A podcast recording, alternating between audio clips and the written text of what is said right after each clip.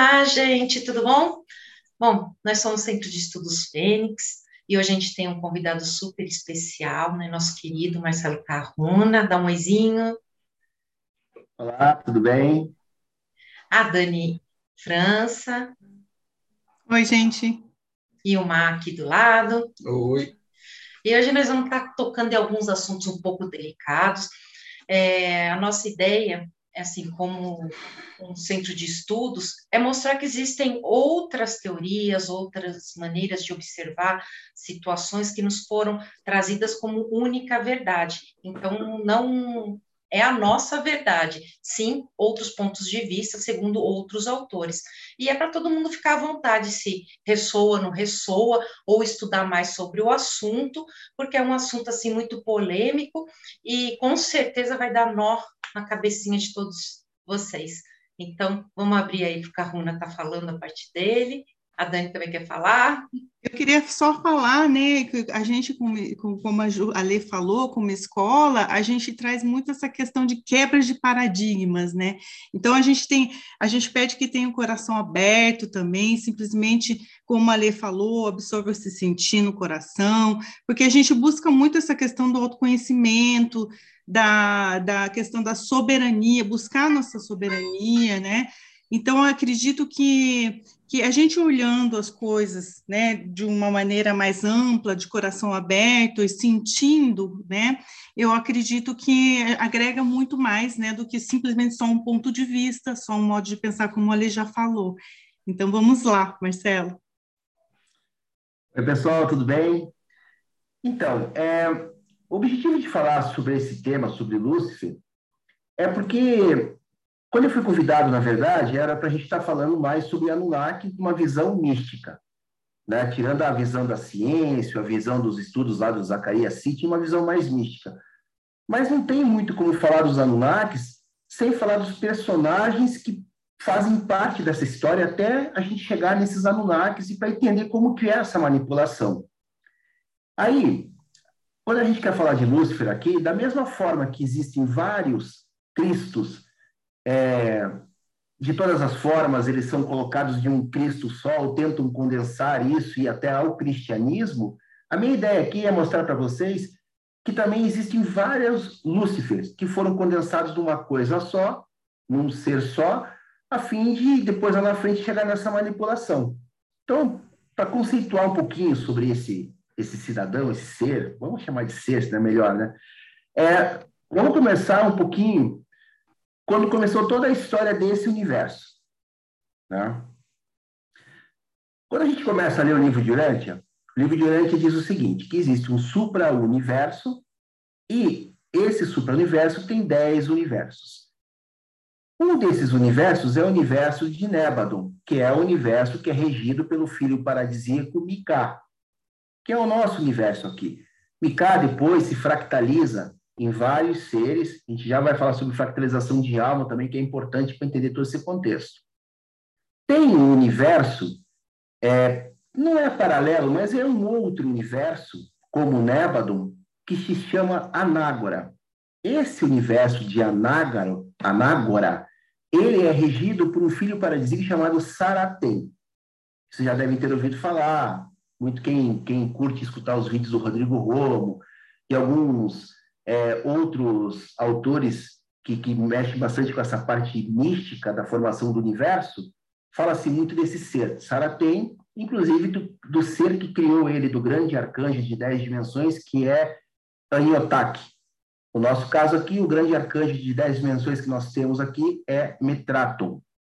Por isso que muita gente ressoa com esse nome, Metraton, Metraton, projeto Metron, que é justamente esse projeto da nossa evolução. Basicamente, quando esses filhos paradisíacos começam a criar os seus universos, existe uma lei que eles obedecem, que vem lá do supra-universo, que é crescei, multiplicai e retornai. O que, que isso quer dizer? Tudo vem deles. Esses filhos paradisíacos criam tudo, criam a matéria, criam todos os seres, criam todas as possibilidades, e vão se fractalizando para conseguir fazer com que esses universos existem. Ou seja, o universo em si é o filho paradisíaco, se a gente for analisar dessa forma. E tudo que é criado aqui dentro faz parte da criação. Por isso que muitas vezes, quando a gente começa a se aprofundar em religião, a gente sempre escuta uma frase: é, nós somos uma partícula divina, ou Deus está dentro de você, ou a gente pode cocriar qualquer coisa porque nós somos deuses cocriadores. É verdade, nós somos uma partícula dele, de Miká, no caso desse universo aqui de Nébado. Então vamos lá, lembrando de novo: crescer, multiplicar e retornar. O que, que acontece? Quando Miká começa a formar, principalmente aqui na região desse braço de Órion, que é onde nós estamos localizados, que é onde a Via Láctea está localizada, ele precisava ter um ser que administrasse, que fosse o responsável para fazer esse crescer, multiplicar e retornar. Por quê? Porque ele não consegue também estar em todos os lugares, apesar, de que né, Deus é onipresente, aquela coisa toda que a gente já escutou, mas ele é onipresente porque tem seres adjuntos que são criados para estarem ali. Então, ele precisava ter um Deus criador nessa região do braço de Órion, que tem mais ou menos 20 e poucas galáxias, 21, 22 galáxias, e uma delas é a Via Láctea. Enfim, o que, que aconteceu?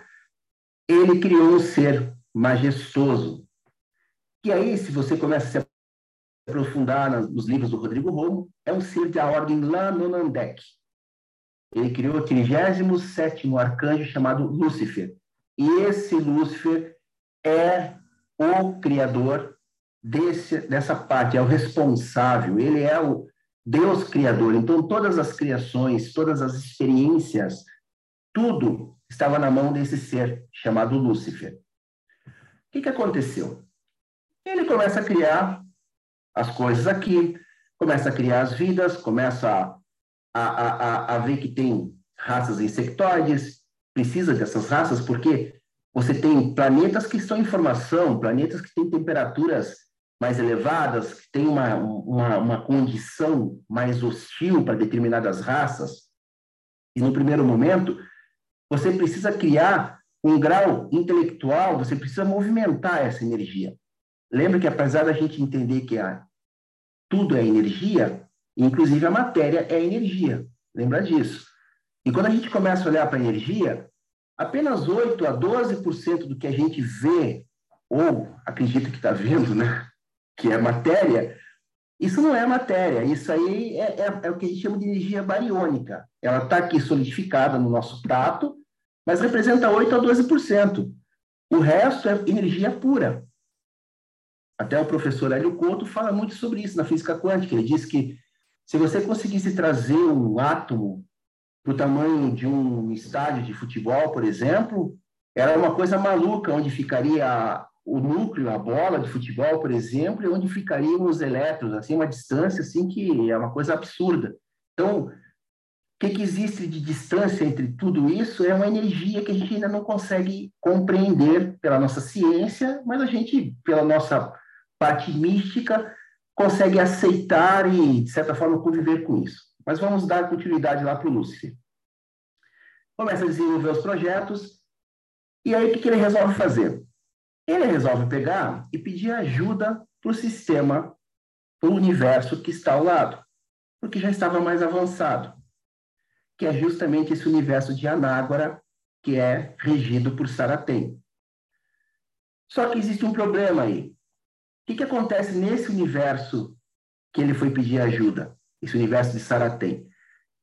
Saratem descobriu que ela não precisava ficar, como filho paradisíaco, esperando com que os, os fragmentos, os fractais e os seus, as suas criaturas experimentassem para retornar como experiência divina para ela. Ela viu que ela podia, ela, eu falo ela porque para mim me soa como feminino, mas ela não tem sexo, não é, não é macho nem fêmea, enfim, né? Mas Sara tem, para mim, me soa mais como feminino, né? Então, esse filho paradisíaco descobriu ele e a sua corte de, de adjuntos e de deuses co-criadores de ordens mais diversas e altas hierarquias, que eles podiam se alimentar das emoções, das sensações daqueles seres. E que essa experiência, ao se alimentarem daquilo ali, trazia para eles também um aprendizado gigantesco. Aí você vai falar assim, poxa, mas o Deus do universo ficou maluco desse jeito? Não, é tudo experiência. Eles tentaram, estavam ali experimentando, e de repente eles chegaram à conclusão que, pô, mas por que eu tenho que esperar essas minhas criaturas viverem várias experiências, sentirem dor, sentirem culpa, sentirem isso, sentirem aquilo, para depois retornarem a mim me trazendo tudo isso? Por que eu não posso me alimentar dessas emoções e desses sentimentos e eu aprender mais rápido com tudo isso? Sob esse ponto de vista, é uma experiência, é, uma, é válido. Você vai estar se apoderando do resultado dali imediatamente. E eles continuam lá experimentando. Porém. Marcelo, Marcelo acho que é, a gente pode colocar junto com essa sua explicação que nesse nível que estão os filhos paradisíacos não existe negatividade nem positividade, né? Existe uhum. sim experiências. Exatamente. Né? Eles não estão preocupados com essa dualidade que a gente tem aqui na 3D, ou como a gente entende como dualidade. Isso mesmo. E eu ainda, eu ainda ia chegar lá agora, nesse momento, Marcelo, que é assim, é, havia um projeto de colocar 30% a 40% dessa dualidade nas experiências, isso dentro do projeto original de Mika, para o nosso universo de Nébado. Saratem fez, fez mais, chegou a colocar 50% lá de dualidade. Por quê? Porque eles, ela precisava se alimentar daqueles sentimentos, daquelas emoções, daquela carga energética que acontecia com essa dualidade. E como você bem deixou claro, dualidade, gente, não é certo, não é errado, não é mal, não é bom, não é bem, não é. É, é dualidade. São experiências duais. Os que a gente sempre repete: o caminho do despertar é um caminho de equilíbrio e é um caminho do meio que daí você fica sem sal, você não está entregando emoção nenhuma para o teu ectoplasma, você não é, né, o ectoplasma não tem gosto, ele não quer se alimentar de você. Voltando lá, e era o que estava acontecendo nesse universo. Os, a, a, os, seres de ordem, de hierarquia superior, e quando eu falo de um filho paradisíaco, nós estamos falando de um ser de 18ª dimensão, que é a dimensão de Lúcifer. E a gente está falando de dualidade e ele se alimentando dessa dualidade nessa dimensão. Olha só como que esse negócio é complexo. É legal Mas que eles fizeram? Desculpa, Marcelo. É legal colocar a posição de que a gente tem na nossa formação, nas nossas crenças, né, que passou daqui, todo mundo é anjinho, né? Não é. e na realidade a dualidade existe nessas orbes mais altas, né? Que a gente entende como luz e sombra, nesse sentido, mas é. É, entre eles tem o que a gente põe como ego, né? Depois a gente percebe que o, o, um faz um experimento, o outro achou interessante, eu quero parte desse experimento, então começa a roubar DNA e começa a usar das artimanhas, então é bem hermetismo, né? O que aqui é, é exatamente o que é lá em cima. É. Então, o que, que ela fez? Qual era o projeto naquele universo, então? Esses seres não iam mais ascensionar, eles chegariam no máximo até uma sétima, oitava dimensão e ficariam presos até ali. E continuariam seus ciclos de experiências, de reencarnações infinitas, simplesmente servindo de alimento naquele universo para Saratem, que era o filho paradisíaco, e toda a sua horda supranatural, enfim. O que, aconteceu aqui? Lúcifer estava desenvolvendo aquele projeto, principalmente aqui nessa região do braço de Órion. É importante citar sempre o braço de Órion, porque depois isso aí vai originar a grande guerra de Órion, que quem sabe um dia a gente conversa sobre isso também. Mas vamos lá. Ele vai lá e pede auxílio. Quem é que pode me ajudar? Pediu para todos os universos. Quem que pegou e levantou a mão e falou assim, pô, eu posso te ajudar? Foi Satã. Satã era também um ser, Lananodek, de alta, de segunda, segunda ordem. Ele tinha basicamente o mesmo nível de Lúcifer lá naquele universo de Anágora. E aí o Lúcifer falou, não, então vem, beleza. Eles não têm julgamento, como o próprio Marcelo frisou ali. Não tem dualidade. Para eles é experiência.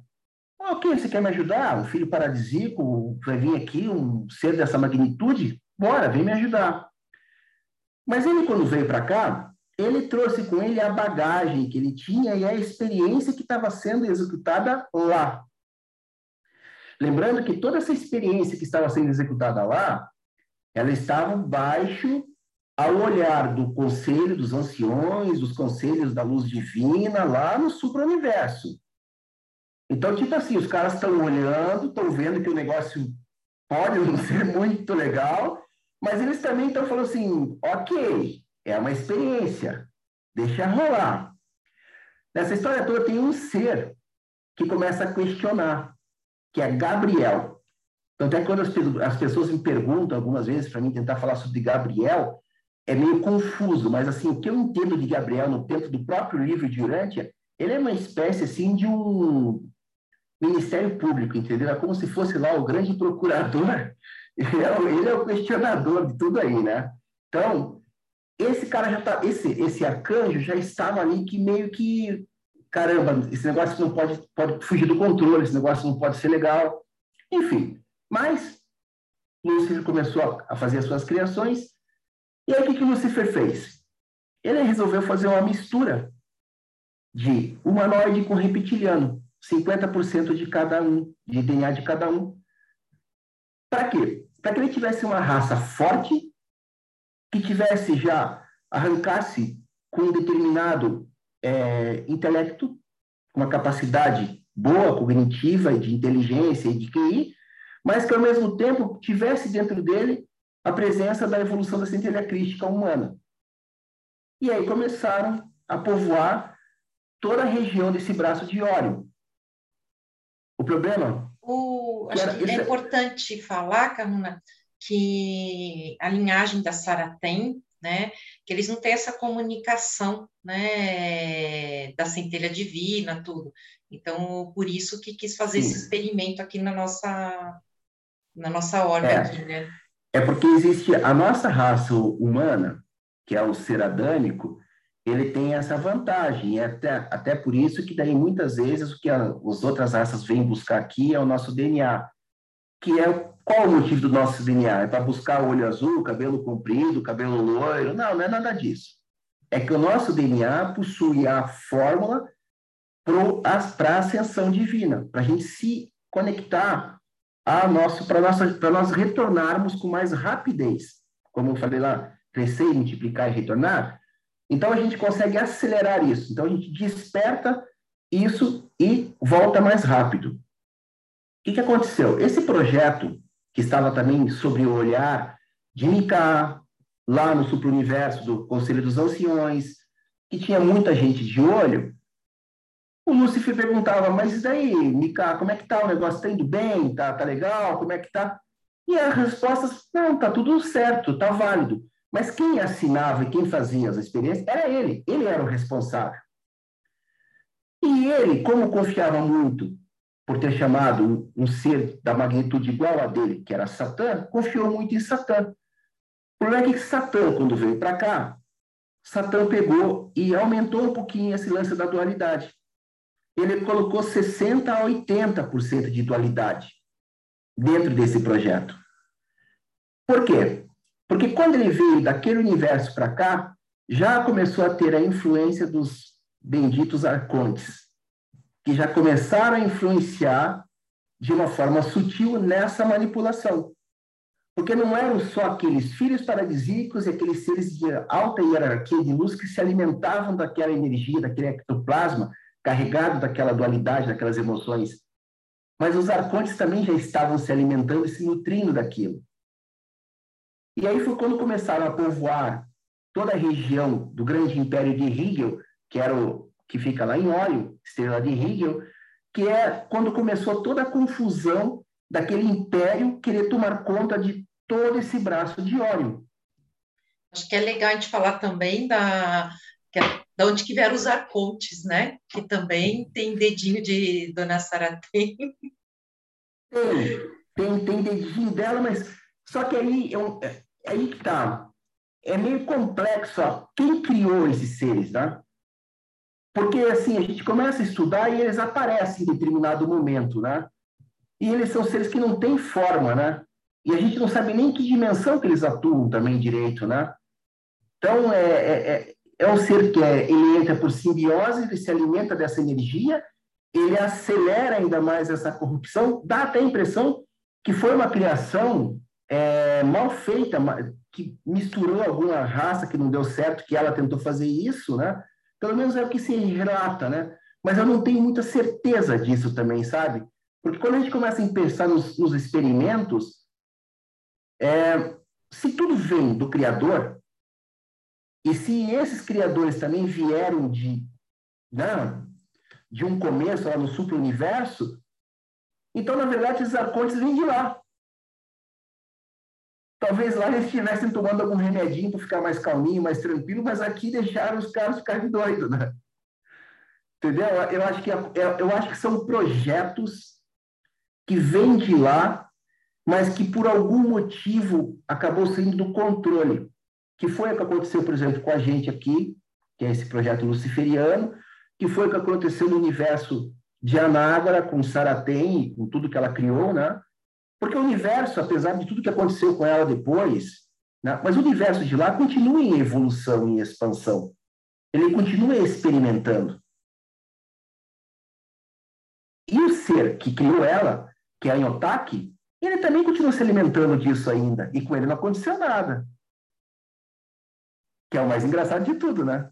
Então, quando, é, é, tem algumas reflexões que a gente, quando começa a, a, a mexer nessa parte mística, nessa parte espiritual, a gente começa a entrar também em parafuso, mas é, eu queria trazer com algumas palavras simples um pouquinho dessa história para vocês, sem tantos detalhes, com nomes, né? porque senão a gente começa a ficar pirado, né? É que falam que existe uma certa barreira, né, entre os filhos paradisíacos, anciões e novatos, né?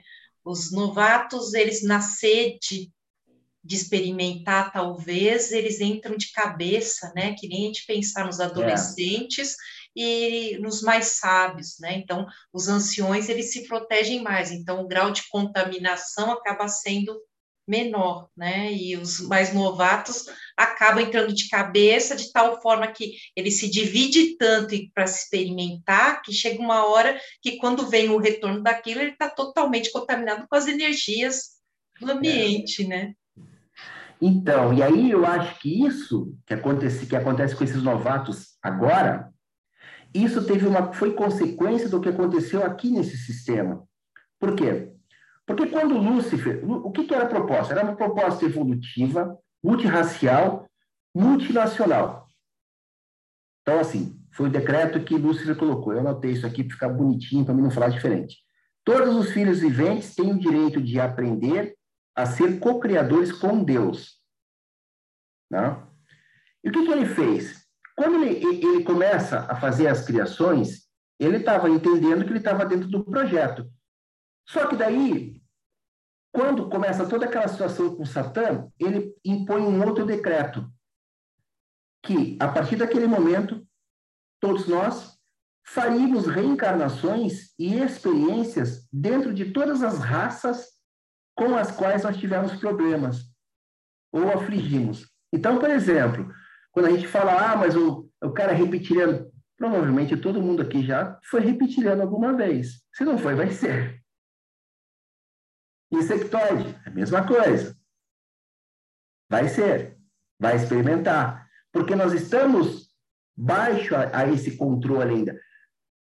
Ele ainda é, porque depois Lúcifer acaba se tornando um cargo que é ocupado também por um arcanjo, que eu não sei o nome desse arcanjo, não, né, mas a gente daí diz que é um cargo, que é esse cargo de adjunto.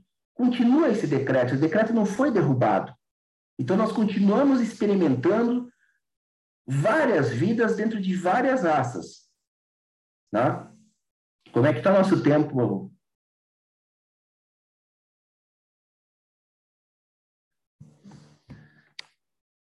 Ah, tá mudo. Com 25 minutos. Ah, então tá bom, tá tranquilo. Então, assim, Vamos lá, continuando. Ele, ele é, solicita ajuda de Satã. O problema é que quando eles começam a quando Satã chega aqui e pega aquela mistura que Lúcifer estava querendo fazer de humanoide com reptiliano, que, que acontece? Quando Satã joga 60%, 80% de dualidade dentro desse ser, para fazer a experiência, surgem os Dracos. Como o Império Reptiliano em Hegel já estava se fortalecendo, os Dracos tomam conta desse Império Reptiliano. Isso é muito. Sabe aqueles filmes da, da Guerra nas Estrelas? Império Contra-Ataca, Retorno de Jedi, o, não sei o que, dos sete lá. É, ali você consegue entender bem essa parte da história. Ali o, o como é, é o nome dele? Jorge Lucas, né? É, ali eu acho que deve ter tido muita canalização, muitos insights, e ele consegue retratar exatamente o que, que acontece naquele momento dentro desse braço de óleo. É quando começam todas essas confusões, que daí as raças, por se sentirem mais inteligentes, mais evoluídas e com uma tecnologia espiritual do que as outras, elas começam a querer brincar de Deus, que é a proposta original. Então elas começam a querer, em vez de elas evoluírem, multiplicarem, experimentarem e retornar à centelha divina, não, elas começam a querer se apropriar de todo esse projeto. E é quando Mika, de uma forma ousada, é, começa a pensar na possibilidade de ele se fragmentar e começar a mandar ser ele depois, né? mas antes, mandar seres de alta hierarquia a evoluírem dentro dessas raças, para ativarem a centelha divina, a fim de tentar controlar esse projeto que não estava tava meio fora de controle, que era o projeto de Lúcifer. Então, essa primeira parte que eu queria mostrar para vocês era exatamente isso. O que, que é esse Lúcifer, como que ele se coloca, que grau que tem esse ser, a magnitude dele. E até agora, que eu falei com vocês, ele simplesmente seguiu ordens, mas é ele que assinava. E o negócio, quando não deu muito certo, sobrou para ele. Mas ele teve influência dos arcontes. Não? É como uma grande empresa, né? Exatamente. Exatamente. E aí, como a gente falou aqui em, em sétima dimensão, oitava dimensão, que seres estão em décima oitava dimensão, eu queria trazer uma informação bem bacana para vocês, que uma vez eu fazendo um curso com a Karina Greco, aquilo ali fez eu cair uma ficha para mim, assim, que, caramba, ela desenhou no, no Flipchart é, um círculo. Daí ela colocou assim, ó, 1D, 2D, 3D, barará, de pontinho, pontinho, pontinho, até chegar em ômega. Que é mais ou menos o que a gente fala, né? Então a gente sai da primeira dimensão, vai evoluindo até chegar em ômega, que seria Deus, né? Só que daí ela falou o seguinte: qual é a maneira mais fácil, por que, que nós temos tanta importância que todo mundo fica de olho na gente, esses seres de alta hierarquia. Está mais perto de Deus, nós estamos mais perto ou eles que estão em 18 dimensão? Nós, porque nós estamos em terceira ou quarta dimensão, ou seja, para nós é só a gente mergulhar dentro da gente, a gente volta para a primeira dimensão, está praticamente colada com Deus, que é o início da criação, que é a parte atômica. Ela, ela disse isso num curso de formação de heteratria que é quando a gente aprende a usar a energia da gente e os símbolos para pegar e fazer cura no corpo físico. Né? Mas a gente pode trazer isso para a nossa experiência de espiritualidade também. De novo, eu falo do hermetismo. Em vez da gente tentar se conectar lá com o cara que está em 18ª dimensão, que foi o grande problema depois de, de Lúcifer nessa história toda, que ele chegou em determinado momento, ele achou que Pô, o Bicá tá tão longe, ninguém me responde, ninguém me dá resposta, estou tocando o projeto aqui, então a partir de agora, quem está abaixo de mim, eu sou Deus Criador, me chama de Deus. E aí teve um problema de certo ego, que aí mexeu, né? E aí ele acabou sendo condenado e por isso que aí tiveram que extinguir toda essa essa situação que eles consideram uma grande rebelião, que chama-se rebelião luciferiana, né? Mas em vez da gente se preocupar com esse Deus que não sei onde está, olha para dentro da gente, você vai encontrar o Deus e vai chegar nessa primeira dimensão e está mais perto, mais fácil. O caminho de dentro, eu acho que é o caminho mais rápido e mais fácil para despertar do que essa busca que a gente muitas vezes fica buscando se conectar com sei lá qual dimensão aí. É conexão direta, é conexão direta quando fala que vós sois deuses, né? É Exatamente. é o que o Rodrigo falou, verticalização e, é. e tudo mais, né? Tá para dentro, que é o que a gente fala na nossa escola, nossas aulas lá é, dos, dos DCs, que é justamente isso, né? A gente tem que se autoconhecer, por isso voltar para dentro, saber o que, que é seu, o que, que é dos outros, ter esse entendimento para ir para o lado da ascensão. Então, daí agora falando um pouquinho do, da Bíblia cristã versus a Bíblia hebraica, né, que é, vamos lá, judaísmo, né? Se você for procurar Lúcifer na Bíblia, você vai encontrar uma citação direta que é no livro de Isaías. Né? E por que, que é importante a gente falar sobre isso aqui? Para que vocês entendam como que é feita a manipulação e como que é feita a construção dessa manipulação. Então, assim, no livro, eu anotei aqui, porque eu não sou muito afeito a, a ler essas coisas de Bíblia, né? mas eu tinha que trazer para vocês o certinho, né? Isaías capítulo 14, versículo 12. O que está escrito lá na Bíblia em português? Como caíste desde o céu, ó Lúcifer, filho do alvo, da, da alva, como foste que, cortado por terra, tu que debilitavas as nações. Essa Bíblia é a Bíblia do Almeida, corrigida e fiel, que é a Bíblia atual, escrita em português. Se você pegar a Bíblia de 1969, desse mesmo Almeida, a Bíblia revista e corrigida, está assim: Como caíste do céu, ó estrela da manhã, filha do alva, como foste lançado por terra, tu que debilitavas as nações. Percebe que já tem um pouco de diferença, não está mais citado Lúcifer, está tá citado a estrela da manhã, né? Então, e não foi cortado por terra, foi lançado por terra, mesmo Almeida em 1969. E se você pega a Bíblia do hebraico, o que, que ela está escrito na Bíblia do hebraico?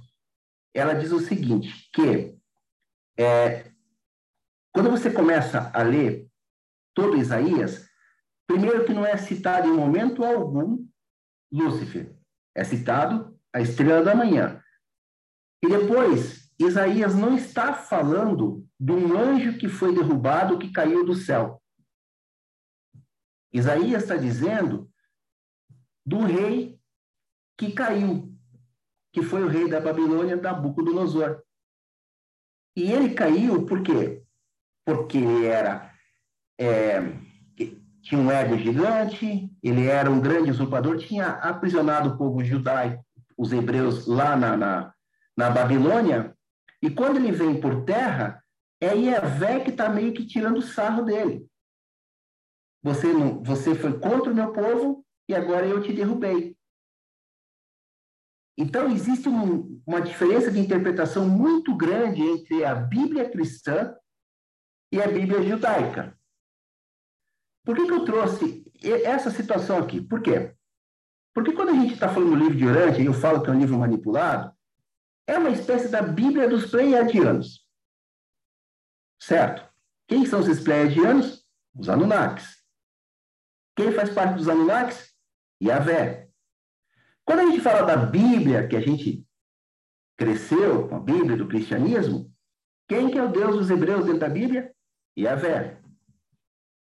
O que que Yahvé fazia com o povo dele? E isso a gente falou muitas vezes ali no, no, no, no o Bertus fala muitas vezes, era um cara psicopata, um maluco que queria defender o povo dele, mas exigia sacrifício em troca, exigia a energia devocional, tudo aquilo que a gente já sabe. Porque, no fundo, no fundo ele é um comandante, ele, não, ele é um comandante reptiliano e ele não está nem aí com nada, ele só quer que a gente continue cedendo para ele, enfim, a energia devocional, para não dizer outras energias, e carne de vez em quando também. Né? E ele fica muito feliz ali, porque Isaías diz o seguinte, segundo o judaísmo, que ele fica feliz porque o, o rei, que é em desgraça, principalmente depois que caiu por terra. Então não é Lúcifer. Lúcifer não é nem uma palavra de origem hebraica. Lúcifer é uma palavra de origem latina, vem do latim, que significa o portador de luz. Quem colocou Lúcifer nessa Bíblia, nessa coisa toda, foi um enxerto, foi São Jerônimo. Quando começou toda a tradução da, do grego para o latim, eles precisavam manipular de uma forma que a dualidade ficasse muito presente e que o cristianismo fosse a solução. Porque eles tinham que fortalecer a igreja romana. Então, eles tinham que se apoderar de todos os elementos necessários e tudo aquilo que não era de acordo com o que eles estavam querendo impor pela religião humana, pela religião cristã, que era a formação desse cristianismo, né? eles juntaram numa coisa só. Então, eles acabaram juntando Lúcifer, juntaram Satã, Diabo e mais uma série de outros seres numa coisa só. Quando, na verdade, são seres completamente distintos. Acabei de mostrar para vocês.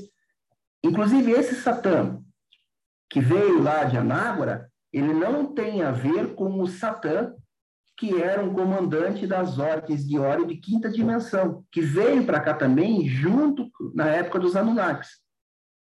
Então, eu queria trazer esses pontos que vale a pena vocês estudarem. Quando quiserem saber um pouquinho mais sobre esses personagens, da mesma forma que a gente separa Cristo do cristianismo, do, do, do que foi formado, da, do arquétipo que fizeram dele, a gente também tem que separar Lúcifer de quem era o cargo, do que, que foi juntado, do arquétipo que formou tudo isso, para que a gente entenda como que foi feita toda essa manipulação do bem e do mal, da dualidade, né?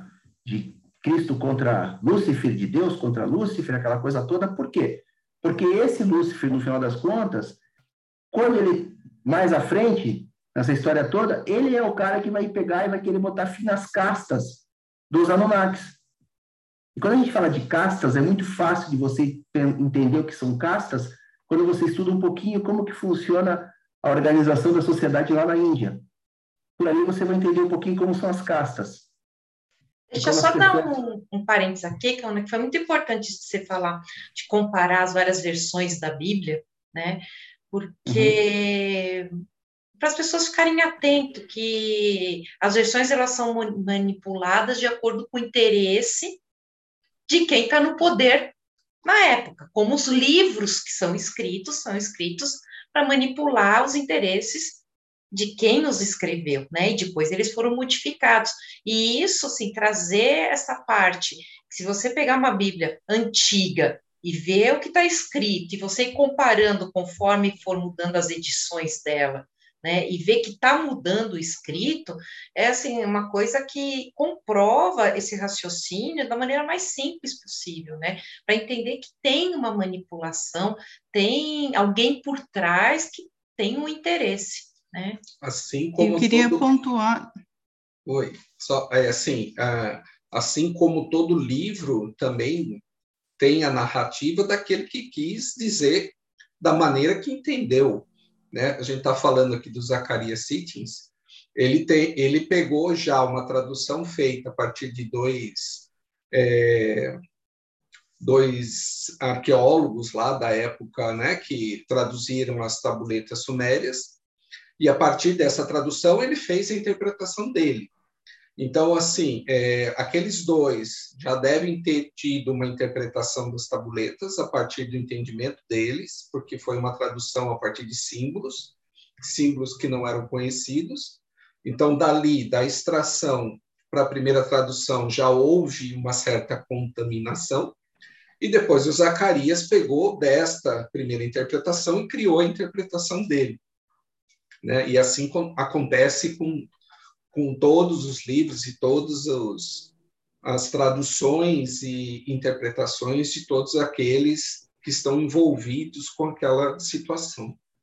Fala, eu, eu queria, eu queria só um desculpa, pouquinho, né? mas só, pontuar uma questão muito importante para a gente não esquecer aqui antes que já está terminando, pra, porque daí na próxima daí o povo vai ficar esperando, que é essa questão também devocional, né?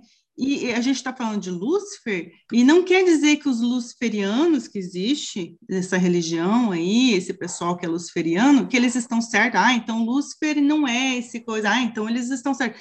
Por quê? Porque também faz parte de, de uma agenda, faz parte também de devoção, que a gente não está falando assim, ah, o Lúcifer não é isso tudo que falaram, mas então agora a gente vai apoiar o Lúcifer, ou vai, assim como todos os outros, né?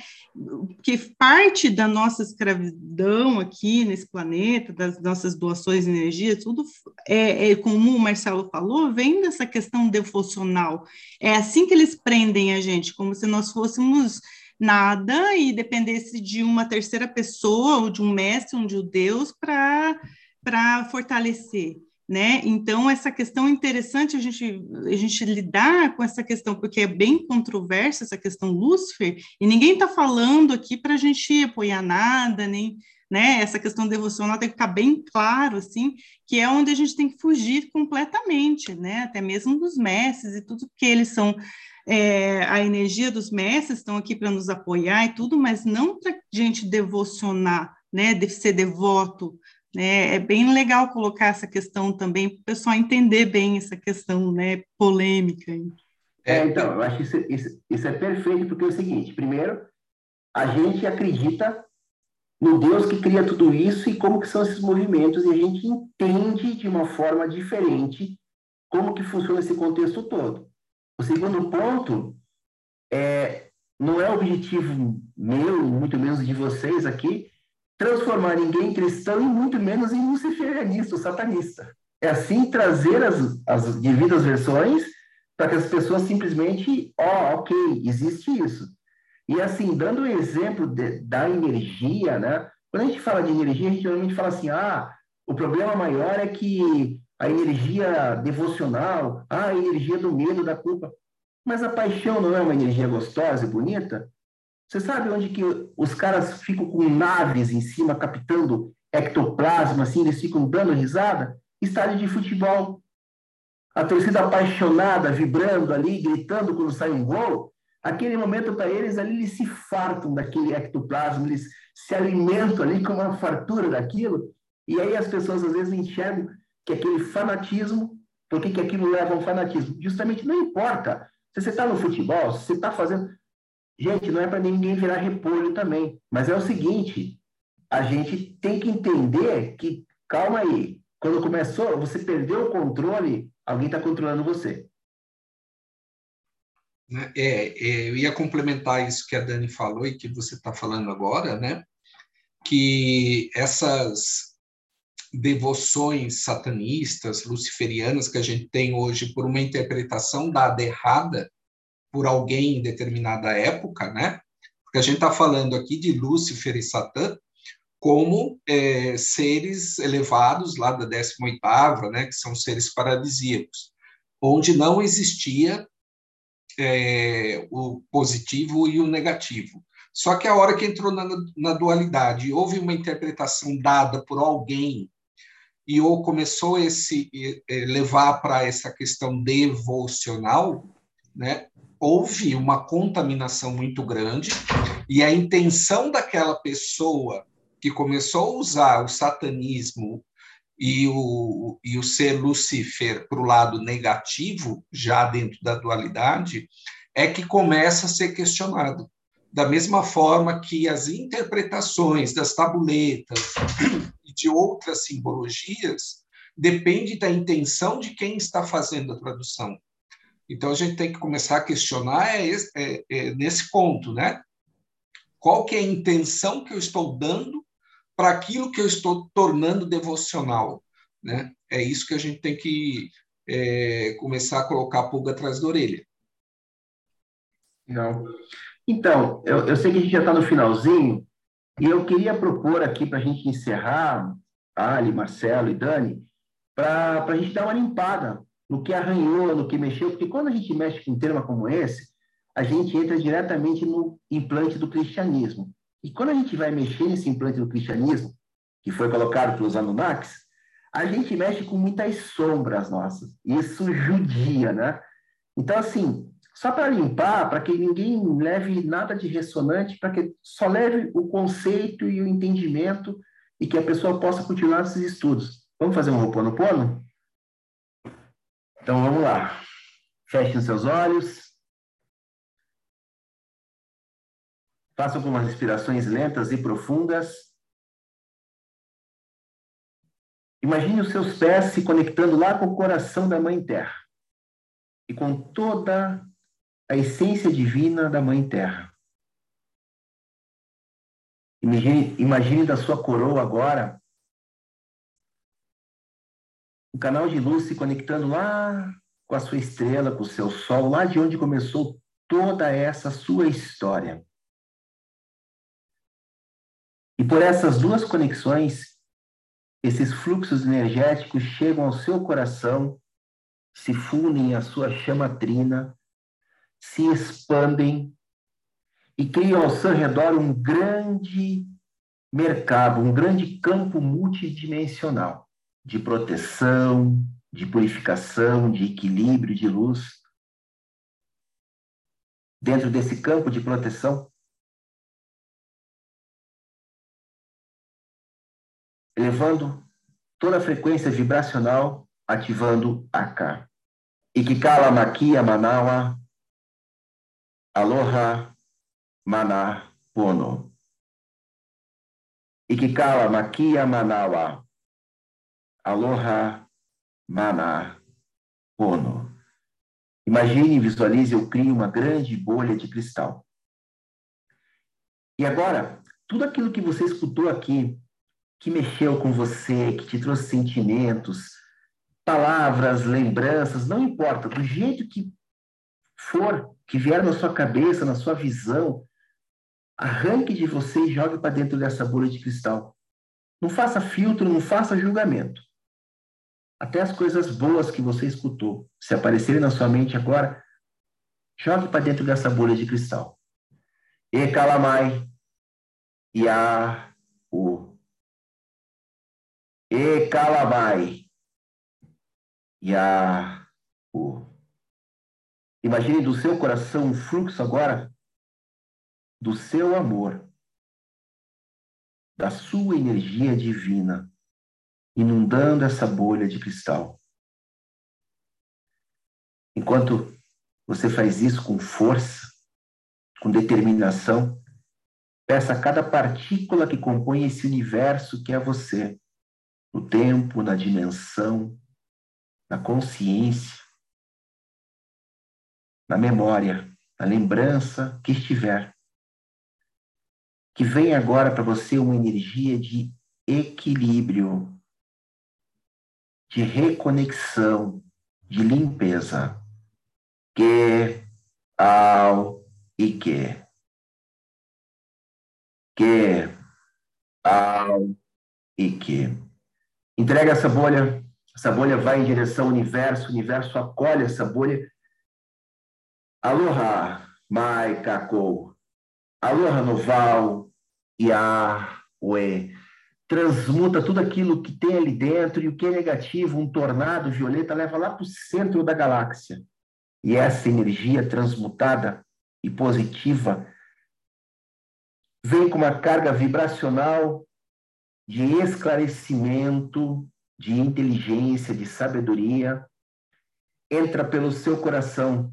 Mahalo, Mahalo, Keakua, Yotalani, Sinta essa energia indo até o seu tecido de consciência, sinta as conexões, sinta essa energia abastecendo todo o seu corpo, as suas células, os seus pensamentos, o seu campo vibracional.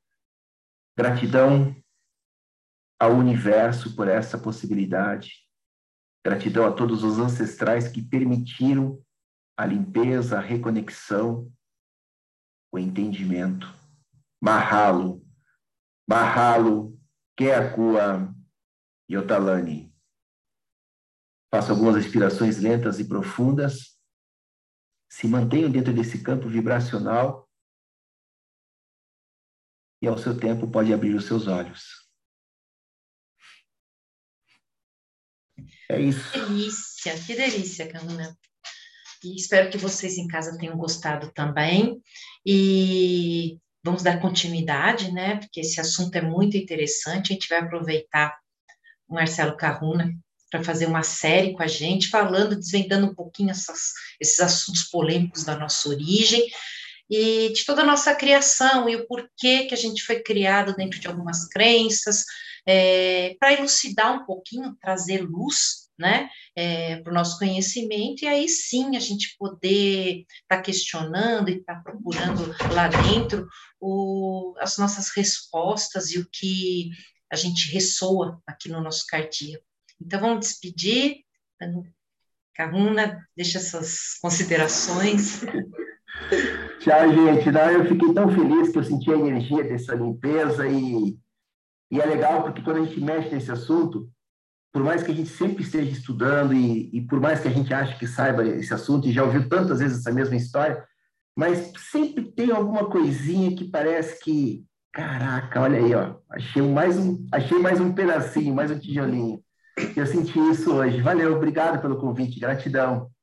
Gratidão, Marcelo, gratidão. Gratidão, gratidão a todos. Gente, tchau, até semana que vem. Até a parte 2.